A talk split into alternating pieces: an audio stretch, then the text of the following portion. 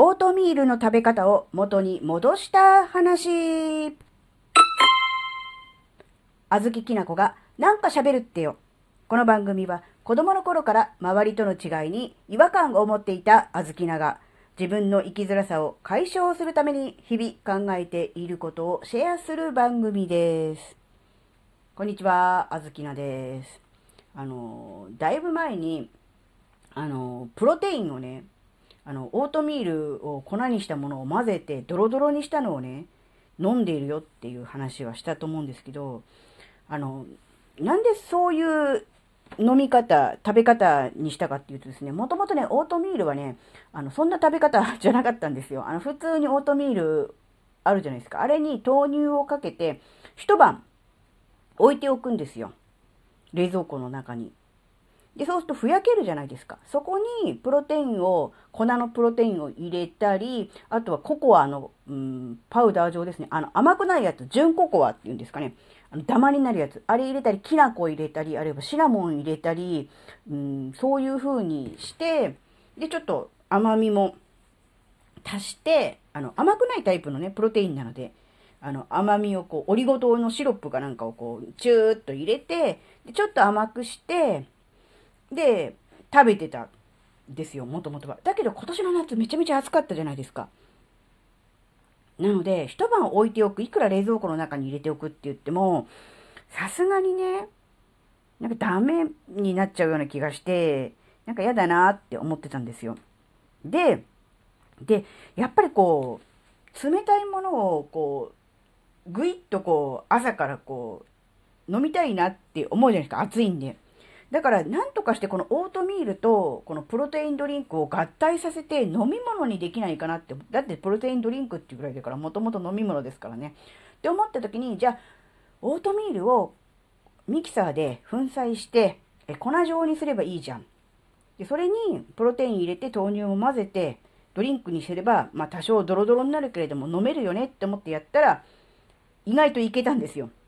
なのでずっとこの夏の間中ずっと飲んでたんですが、さすがにこの時期になってこう、うん、あ朝晩ね、冷えるじゃないですか。そうすると朝ね、一番最初に飲むっていうか体に入れるものが、どうしても冷たいものだと、どうしてもこう、体が冷えるんですよね。だから、あ、もうちょっとこのやり方はダメだなって思って、元のそのオートミールにこう、豆乳を浸して一晩置いてふやかせてっていう、そういう食べ方に、えー、2、3日前かな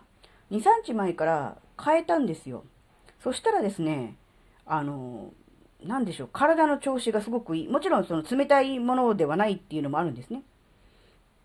その一気にこう飲むんではなくて、こう、きちんとこう咀嚼して噛んで、体、あの、胃の中に落とすっていうこともあるので、冷たいものがダイレクトに胃に入るというわけではないっていうのもあるんでしょうが、やっぱりね、あの、粉にするっていうのが良くなかったなって思ったんです。あの、オートミールって、なんでいいのかってもちろんね、あの栄養素、いろんなものがね、ミネラルとかね、入ってるっていうのもあると思うんですけど、何が一番肝かっていうと、食物繊維じゃないですか。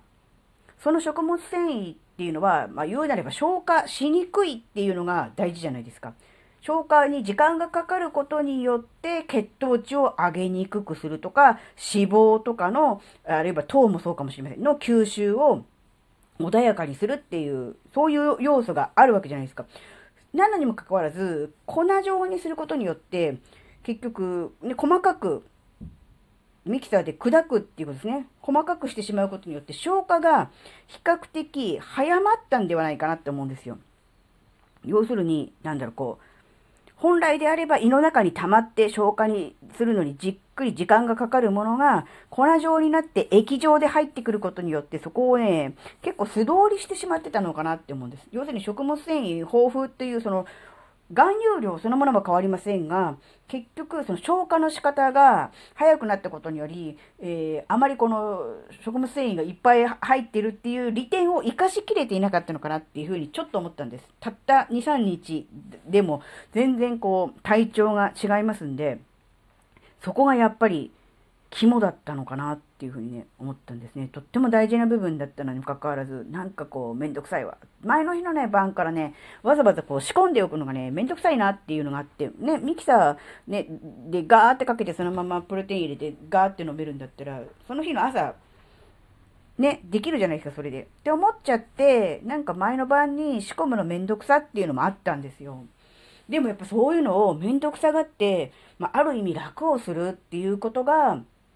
結局そういうことで、せっかくオートミール、同じ量の、うん、オートミールを毎朝取っていたにもかかわらず、えー、良さを活かしきれていなかった。だから要するに栄養価というものは変わってないです。だって同じものだから。ただその形状が変わったミキサーで砕いてしまったか、そのまま、の形状のものをあの投入ですけどね、水分でふやかしたかっていうだけのことですけど、それが実はすっごい大事だったんだな。だから何を食べるかっていう食材のチョイスも大事大事だと思うんだけど、どういう形態で食べるのかっていう、そういうこともすごく大事が、大事なんだなって思ったんですよ。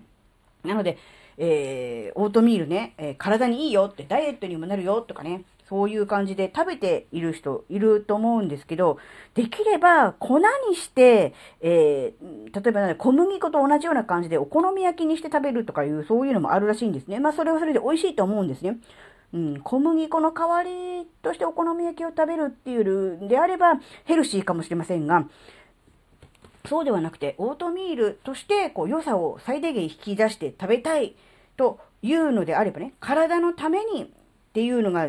最優先であるんであれば、粉にして、えー、食べてしまうと、ちょっとね、良さが半減するのかなって思ったんで、ぜひ、あの、粉にするよりかはね、そのまま、えー、ふやかしてえー、あるいはね、レンジでチンでもいいでしょう。ね、そのままの形状のものをよく噛んで食べるというのが、えー、一番いいんじゃないかなというふうに思いました。なのでね、あの、まあ、今回ね、小豆菜は、あの、でも、それも、やったから気がついたんですよね。うん、どうせ同じものなんだから、えー、ミキサーで砕いて粉にしても同じだろうって思ってたんだけど、でも実際の小豆菜の体からすると違ってたっていうことじゃないですか。それに、まあ、気づいたっていうことからすると、まるっきりこう無駄だったとか余計なことをしたっていうふうには思ってないんですが、でもより健康的になりたいと思ってオートミールを食べているのであれば、できればそのままの形状のものをふやかしてよく噛んで食べるということをお勧めしたいなと思います。はい、えー、今回のお話があなたの生きづらさ解消には直接関係ないにもかかわらず最後までお聴きいただきありがとうございました。それではまた次回お会いしましょう。じゃあ、またねー。